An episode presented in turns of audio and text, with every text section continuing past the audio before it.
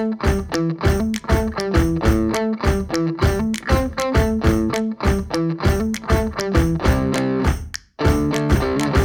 ピバララジオへようこそ。この番組は昨年夏にアメリカの大学に進学しだんだん日本語が恋しくなってきたカピバラがアメリカでの大学生活について日本人として思うこと英語学習のことアメリカの自然その他いろいろ好きなことを話していく番組です。カピバララジオ第3回の今回はフレキシタリアンって何？アメリカの健康志向の人たちというテーマでお話ししていきます。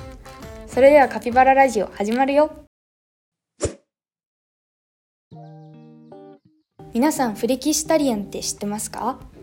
ベジタリアンとかビーガンはここ10年日本でもだいぶ知名度が上がったと思うんですがオックスフォード辞典の定義によるとフレキシタリアンっていうのは基本的にはベジタリアンだけどたまに外食とかで肉や魚を食べるっていう食生活の人のことで日本語で言う純菜食主義です。友達とこの間ご飯に行ってその友達ずっとベジタリアンだと思ってたんですけどメキシコ料理店でひき肉入ってるやつ注文しててそれ肉入ってるよって慌てて言ったら私フレキシタリアンだから今日はいいんだよって言われていろんな環境への配慮の形があるんだなと思いました。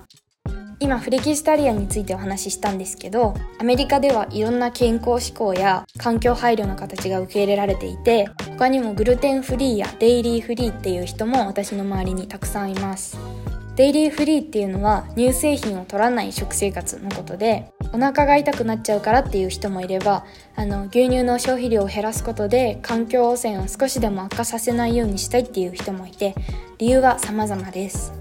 グルテンには食べ物に粘り気を与えたりもちもちにする効果があってそのせいで腸内環境が悪くなっちゃうことがあるみたいなんですけど私が働いてるアウトドアレクリエーションオフィスのボスはセリアック病っていう病気で絶対にグルテンを取れないみたいです。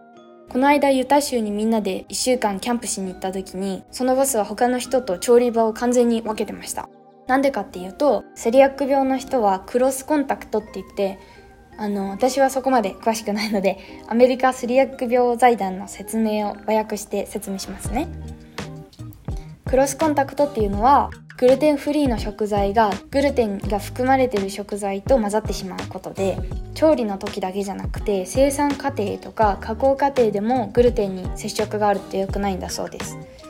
実際に私たちのアウトドアレクリエーションのオフィスでも食材を保管する時にグルテンフリーの食材に私たちは絶対に触れないし完全に分けるようにオフィス全体で徹底してます。グルテンフリーっていう言葉を聞いたことがある人でもここまで徹底しないといけないっていうことはあんまり認知されてないと思うので安全のためにこういう情報がもっと広まったらいいなって思います。次にオーガニックですね。これはすごく一般的にも有名になってますけど無農薬だったり化学薬品を加工しないで作った野菜とかお肉のことです。これはもうあんまり説明することがないんですけど私の周りにオーガニックを意識して生活してる人はたくさんいます。私はしてません。あの この間の春学期にルームメイトだったエイミーっていうこのお母さん。このエイミーがもう天使みたいにいい人だったんですけどエイミーのエピソードはまたルームメイトの回でお話ししますね。でエイミーのママはもうオーガニックキメキメの人で期末試験の週にエイミーと私に差し入れ持ってきてくれたんです。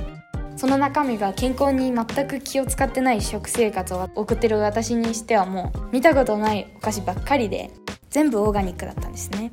ビーフジャーキーはちゃんと放牧されて牧草だけを食べて育った牛を使ってますとか